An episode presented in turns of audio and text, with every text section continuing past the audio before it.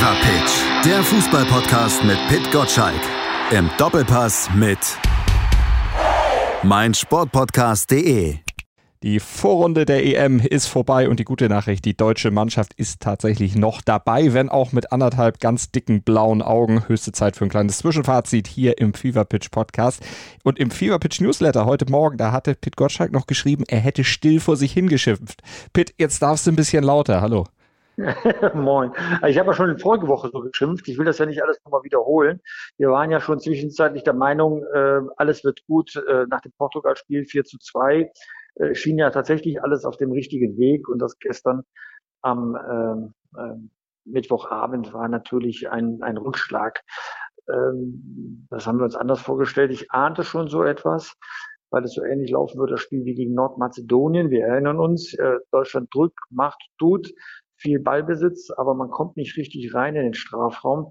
Und äh, gegen Nordmazedonien ist es schiefgelaufen. Insofern dürfen wir tatsächlich froh sein, äh, wenn man so argumentieren darf als Fußballfan, 2 zu 2 gegen Ungarn, damit Gruppenzweiter, damit im Achtelfinale, jetzt das große Spiel im Wembley Stadion gegen England, danach äh, im Viertelfinale, wenn wir denn England besiegen, ähm, Schweden oder Ukraine. Eigentlich ist der Weg jetzt gepflastert äh, ins, ins Halbfinale. Das mhm. war ja meine Prognose, dass das geht. Aber die Schwerstarbeit am Mittwochabend, die war ja offensichtlich, äh, das haben sich alle anders vorgestellt. Ich habe mich einfach darüber aufgeregt, wie manche der Herren aufgetreten sind, als äh, würde man äh, ein bisschen mit Standfußball die Gegner äh, wegdrücken können. Das äh, habe ich schon nach dem Frankreich-Spiel der Ungarn gewusst. Das wird so nicht funktionieren.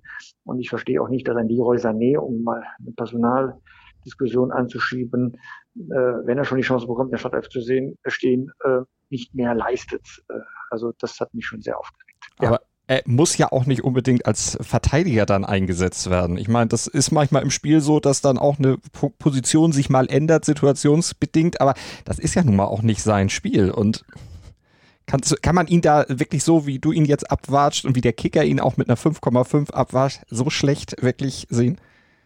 Naja, er kriegt eine Aufgabe zugeteilt vom Trainer und äh, dann bewertet man ihn danach, wie er diese Aufgabe ausfüllt. Und das war eben schlecht. Mhm. Äh, man muss auch den Trainer hinterfragen, wenn er das sieht, dass äh, Leroy Sané nicht das auf den Rasen bringt, was er sich ja offenbar von ihm erwartet, dann muss er halt die Mannschaft umstellen. Ähm, die Mannschaft ist in der Grundaufstellung verkorkst, weil sie keine klare Struktur hat. Du sagst, äh, hinten rechts. Wir erinnern uns, Kevin Volland äh, äh, wurde auch mal nach hinten links so halb verschoben. Mhm. Dann unterschiedliche Rollen, ob man im Ballbesitz oder in der Abwehrhaltung ist. Ja, ähm, ich gucke mir am Ende dann das Resultat auf dem Rasen an und merke, dass die Spieler entweder überfordert sind in der Ausfüllung ihrer Tätigkeit oder ähm, ob vielleicht das System doch nicht so taugt, wie sich das äh, Joachim Löw dann vorgestellt hat. Er ist ein sturer Hund, er hat dran festgehalten an der Fünferkette. Jeder sieht, dass das so nicht gut funktioniert. Und nur weil es gegen die sehr offen stehenden Portugiesen funktioniert hat, hat man umgekehrt gemerkt, dass man es gegen die eng stehenden Ungarn eben nicht funktioniert. Das ist eine ähnliche mhm. Spielweise, wie es schon im ersten Spiel gegen die Franzosen war. Da muss ich doch eine Variante B, eine Variante C haben und die kann nicht sich darin erschöpfen, dass ein Spieler äh, versch verschoben wird.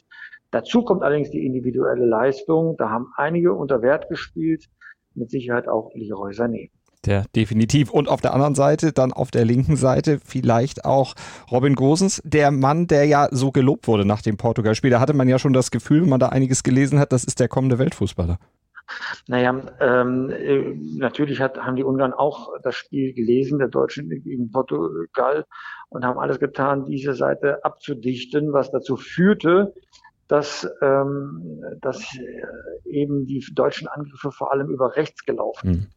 Äh, Ginter und Kimmich sollten Druck ausüben. Und die Ungarn haben einfach klug verteidigt. Auch da haben sie gedoppelt und abgedichtet, so dass auch die Flanken nicht reinkamen. Und selbst wenn sie reinkamen, wir haben halt keinen kofferstarken Mittelstürmer. Und man sieht daran, äh, dass irgendwie das, was wir uns vornehmen, nicht so richtig zündet. Und ähm, ich habe eines vom großen äh, Uwe Lattek und noch vom ebenso großen Papa Hitzel gelernt. Man muss die Mannschaft so spielen lassen, wie man Spieler hat und nicht umgekehrt. Im Moment, und das ist mit Sané ja auch angesprochen, wird den Spielern etwas aufdiktiert, mit denen sie sich sichtlich unwohl fühlen. Mhm. Das wird jetzt kurioserweise gegen England wieder besser laufen, weil die Engländer eben nicht spielen wie die Ungarn, sich hinten reinstellen und abdichten. Das können sie nicht so gut. Das heißt, damit hast du automatisch mehr Räume.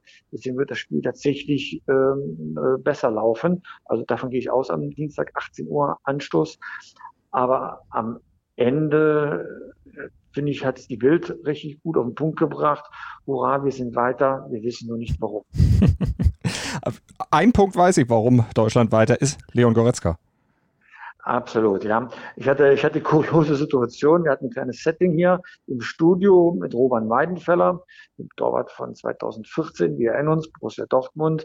Und äh, wir haben das Spiel geschaut und äh, waren natürlich in einem Zustand äh, der Enttäuschung, weil die Deutschen es nicht richtig ähm, ähm, hinbekommen haben gegen Ungarn. Und wir sagten, wenn jetzt einer helfen kann, da waren wir uns komplett einig, dann ist es Leon Goretzka. Mhm. Und tatsächlich hat Goretzka dann geliefert. Ja, schöner Schuss, toll von Musiala vorbereitet auf der linken Seite. Auch das hatten wir gesagt, jawohl, solche Spieler brauchst du dann nicht die Tempo haben, das hat er sowieso, aber die auch in der Lage sind, auf, auf einem Bierdeckel quasi die Pirouette zu drehen. Und so hat er das Tor dann auch vorbereitet. Also das sind dann die Dinge, die muss man rechtzeitig erkennen. Sané war gestern keine Hilfe, im Gegenteil, seine beiden äh, Bälle ins Leere, einmal der Eckball, einmal die Flanke. Äh, ja, jetzt hat man, der ist kraftlos gewesen, ja, aber ehrlich gesagt, diese Flanke muss ich auch mit schweren Beinen schlagen können, dass er zumindest den Mitspieler erreicht in der Mitte. Und eine Ecke äh, muss ich ja, ist ja viel anstrengender, quasi bis zur, bis zur Eckfahne auf der anderen Seite zu schlagen.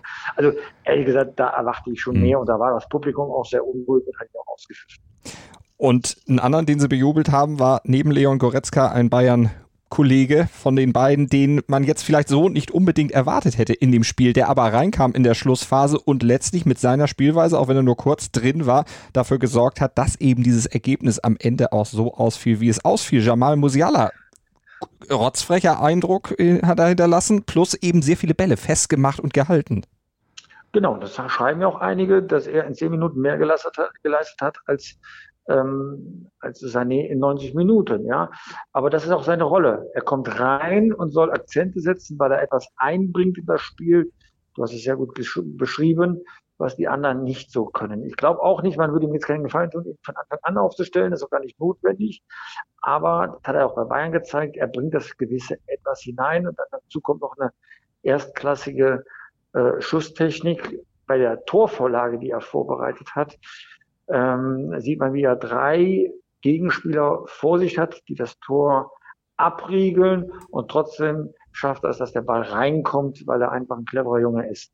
Also das ist nochmal eine zusätzliche Waffe, die wir haben. Hat aber auch wiederum nichts mit dem taktischen äh, Rüstzeug zu mhm. tun für die Grundaufstellung. Das ist etwas, das bringst du dann rein für den Überraschungsmoment. Aber ganz ehrlich, wir müssen wirklich über diese Abwehrkette mit fünf Leuten nachdenken wir merken ja, gegen dichte Mannschaften kommen wir damit nicht weiter. Zumindest soweit war ja Jogi Löw dann nicht ganz beratungsresistent, dass er ja dann in der zweiten Hälfte zumindest teilweise dann auf Viererkette umgestellt hat, ein bisschen verschoben hat. Du sagtest ja vorhin, allein das Verschieben zwischendrin reicht nicht. Ja, wir haben es ja aber schon vorher gesagt. Es ist doch offensichtlich. Also ähm, ja, wir arbeiten nicht den ganzen Tag mit der Mannschaft, aber ähm, viele Fachleute und auch ein paar Journalisten, zu denen ich nicht zähle. Wir, wir beobachten das Spiel auch seit Jahren und Jahrzehnten. Wir sind nicht ganz so blöd, wie uns vielleicht der Bundestrainer hält. Und wir beobachten Dinge, was die deutsche Mannschaft betrifft, die man anpassen muss. Und wir haben nicht diese Sturheit wie der Bundestrainer, der unbedingt Recht haben will mit dem, was er tut. Und deswegen äh, muss man vielleicht Überzeugung mal über Bord werfen, weil man mit anderen Mitteln schneller zum Ziel kommt ähm, es darf eine solche Zitterpartie gegen Ungarn erst gar nicht geben, sondern man muss dann doch sagen, ähm, wir wissen, wie die spielen, die werden sich hinten reinstellen, sie werden schnelle Konter machen. So, und jetzt soll mir mal einer erklären, warum wir mit Fünfer Abwehrkette spielen, wenn am Ende wir in Überzahl im eigenen Strafraum den Stürmer trotzdem nicht äh, in den Griff kriegen, dass er frei zum Kopfball kommt und wir dadurch äh, das 0 zu 1 kassieren. Dann ein Überraschungsangriff direkt nach dem Ausgleich zum 2 zu 1 für Ungarn. Die bringen uns unnötig in, ähm, in Not und an der Stelle frage ich mich schon, ähm, wenn dann die Zuordnung in einer Abwehrkette nicht gewährleistet ist, ja, notfalls eben Manndeckung, damit er eben kein Tor schießt, dann kann doch etwas nicht mit dieser Abwehrkette stimmen. Und mhm. das äh, ist schon an die Adresse des Bundestrainers. Das ist seine Aufgabe, das hinzukriegen. Das hat auch nichts mit Einspielen zu tun, das hat mit klaren Ansagen zu tun. Ich glaube, die fühlen sich einfach nicht mit dem wohl, was sie dort spielen sollen. Aber wenn du sagst Ansagen, dann ist es natürlich auch eine Sache äh, an die Führungsspieler, Mats Hummels zum Beispiel, der ja eigentlich dieser Abwehrkette, in welcher Zahl sie da nun auch steht oder stehen sollte, eigentlich ja Halt und auch eine gewisse Struktur geben soll. Ja, und man sieht, es funktioniert nicht. So einfach ist das. Ja. So. Ähm, damit muss irgendetwas falsch gelaufen sein. Ich will dem Mats Hummels ja wirklich nichts Böses, aber es ist jetzt schon das zweite Mal, dass das nicht richtig steht. Einer schrieb bei Twitter, da musste ich herzhaft lachen, dass er selbst im Stehen noch zu langsam ist. Also das ist an der Stelle einfach nicht gut gespielt von der Abwehr. Und wer das dann war, ob das Rüdiger oder mehr Hummels oder Ginter, jetzt mal nicht Fingerpointing betreiben. Mhm. Es ist schlecht verteidigt. Du bist eine Überzahl und der gegnerische Stürmer kommt zum Kopfball, dann hast du etwas falsch gemacht. Und das kann man ja auch noch nicht schönreden. Nö, da gibt's wirklich nichts zu beschönigen an dieser Abwehrleistung da hinten. Auch diese Konteranfälligkeit, das hat man ja gegen Portugal schon gesehen, diese Konterabsicherung, die einfach eben nicht da war in dieser Situation, vor allen Dingen, wo es dann eben auch zum Tor geführt hat. Wenn wir über die Abwehr sprechen, müssen wir auch über den Torwart nochmal sprechen. Manuel Neuer beim zweiten Gegentreffer, da wurde von vielen gesagt, warum kommt er denn da raus? Ich fand das jetzt gar nicht so als komplettes Vergehen von ihm, dass er raus kann. Er hätte vielleicht aber noch ein bisschen länger warten müssen damit. Der Fachbegriff ist Raumverteidigung. Er sieht den Ball hinein in seinen Strafraum fliegen und er sieht, dass durch die Drehung der Abwehrspieler die die Orientierung verlieren werden. Er hat an der Stelle schon gemerkt, er muss etwas äh, gewinnen, was vielleicht nicht mehr zu gewinnen ist. Dass er dann unglücklich aussieht, ja, aber ich würde ihm jetzt dieses Tor nicht ankreiden wollen. Wenn wir das gesamte Spiel nochmal gucken. Mich hat es gestern, als ich es geguckt habe, ein bisschen an die WM 1986 erinnert. Die deutsche Mannschaft da. Gut, jetzt die eine Szene, wo ich sofort an 86 dachte, war die Szene, wo Gulacsi am Ball vorbeigesprungen ist. Das erinnerte mich so ein bisschen an Toni Schumacher im WM-Finale. Aber ansonsten die deutsche Mannschaft, wenig spielerische Mittel, viel Kampf, viel Wille, viel Krampf, aber auch dazwischen irgendwie wie die typische Turniermannschaft damals unter Franz Beckenbauer. Ähm, ich würde jetzt in dem Vergleich nicht äh, so weit gehen, äh, aus dem äh, Grund, weil es 1986 noch innerhalb der Mannschaft eine andere Situation gab. Da war Grüppchenbildung zwischen dem Kölner mhm. und dem Münchner Block. Das heißt auch viel Zerstrittenheit. Wir erinnern uns daran, dass ähm, Uli Stein frühzeitig auch das Turnier verlassen musste, weil er den Teamchef einen Suppenkasper äh, genannt hat. Insofern ist das von der mannschaftlichen Geschlossenheit nochmal eine ähm, andere Situation ähm, man kann dieser Mannschaft äh, vom, vom Ungarn-Spiel auch nicht absprechen, dass sie bemüht war. Dass, äh, die wollten ja. Mhm. Sie konnten noch nicht, ja. Und es war nicht, weil sie schlecht trainiert sind, sondern ich glaube einfach, dass die Vorgaben ähm, des Trainers keinen Schlüssel äh, beinhaltet haben, äh, um, den, um diesen Abwehrriegel äh, des Gegners aufzuschließen. Und das ist das eigentliche äh, Problem. Es lag mhm. nicht an, an den Bemühungen. Also das konnte man auch daran erkennen, wie sie sich gefreut haben und so. Ja? Also das war jetzt kein äh, Auftritt der Lustlosigkeit, das bestimmt nicht. Äh, sie waren einfach limitiert gegen diese, gegen diese Mauer. Und jetzt also England. They call it a Klassiker, könnte man da sagen. England und Wembley. Manuel Neuer hat gesagt, das könnte uns, oder das liegt uns. Er hat nicht gesagt, das könnte uns liegen. Das liegt uns auf jeden Fall. Du hast auch schon gesagt, das wird besser aussehen, weil die Engländer eben nicht hinten drin stehen. Was gibt dir noch Hoffnung aus deutscher Sicht, dass es dann klappt? Die Engländer sind ja auch noch nicht in Topform um es mal vorsichtig ja, zu sagen. Ja, aber haben noch nicht ein einziges Tor kassiert. Ne? Ja. Und darum geht's ja jetzt gerade. Das ist unsere Schwierigkeit, gegen ähm, gute Verteidigungen äh, Tore zu schießen. Und die Engländer haben jetzt eines gezeigt, äh, äh sie kriegen halt kein Gegentor. Ne? Und äh, das müssen wir jetzt erstmal schaffen. Ich glaube tatsächlich, dass uns äh, England so gut liegt, wie uns auch Portugal aus unerfindlichen Gründen immer gut liegt, trotz des Superstars ähm, im, im Sturm. Aber du spielst äh, im Wembley-Stadion, es werden Zuschauer da sein, also eine gute Stimmung. Ähm, ja, das kann die Kehrtwende für die deutsche Mannschaft sein.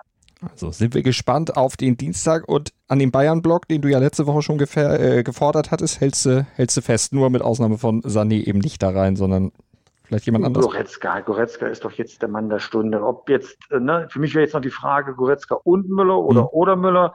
Das mag ich jetzt gar nicht beantworten. Ich glaube, da ist dann auch der Bundestrainer näher dran. Aber an Goretzka, ihn auf die Bank zu setzen, Sané da aufzustellen, Ich glaube, damit haben, äh, hat, hat keiner gerechnet, außer dem Bundestrainer selbst. Also äh, ich glaube, Sané selbst hat nicht gerechnet, dass er spielt. Goretzka, das weiß ich, war auf jeden Fall enttäuscht. Er war fit, Tatendrang und man sieht ja auch, was er sofort gebracht hat. Also ich glaube, an Goretzka kommt er nicht mehr vorbei. Diverse Zeichen gesetzt in dem Spiel, nicht nur das Tor, nicht nur die Leistung, sondern eben auch sein Herzchenjubel, der war ja auch noch absolut hervorzuheben. Äh, Gündogan, warum klappt das bei dem in der Nationalmannschaft nicht? Ja, wir sind jetzt wieder an dem Punkt, Kimmich neben Groß und äh, alles ist besser. Ja gegen England. Vielleicht dann etwas, was Jogi Löw sich mal durchdenkt, werden wir natürlich sehen. Und dann äh, natürlich auch drüber sprechen in der nächsten Woche hier im Fever Pitch Podcast auf meinsportpodcast.de. Und ihr könnt ganz viel drüber lesen, natürlich auch jeden Tag im Fever Pitch Newsletter. Werktag, werktags 6.10 Uhr flattert er in euer Postfach, wenn ihr ihn abonniert unter newsletter.pitgottschalk.de. Viele Infos auch auf Sport 1 zur EM, ne? So sieht es nämlich aus. Da kann man alle Höhepunkte von jedem einzelnen Spiel eine Stunde nach Spielplus sofort abrufen. So dann auch die Höhepunkte, hoffentlich Höhepunkte aus den Achtelfinals. Die Dänen übrigens, die üben schon Elfmeterschießen. Weißt du, ob die Engländer das auch schon machen? also das können sie ja üben, wie sie wollen. Es bleiben Engländer. Wir sind gespannt. Vielen Dank, Pitt. Bis nächste Woche. Schöne EM noch. Tschüss, Malte. Schatz, ich bin neu verliebt. Was? Da drüben. Das ist er. Aber das ist ein Auto. Ja, eben. Mit ihm habe ich alles richtig gemacht. Wunschauto einfach kaufen, verkaufen oder leasen. Bei Autoscout24. Alles richtig gemacht.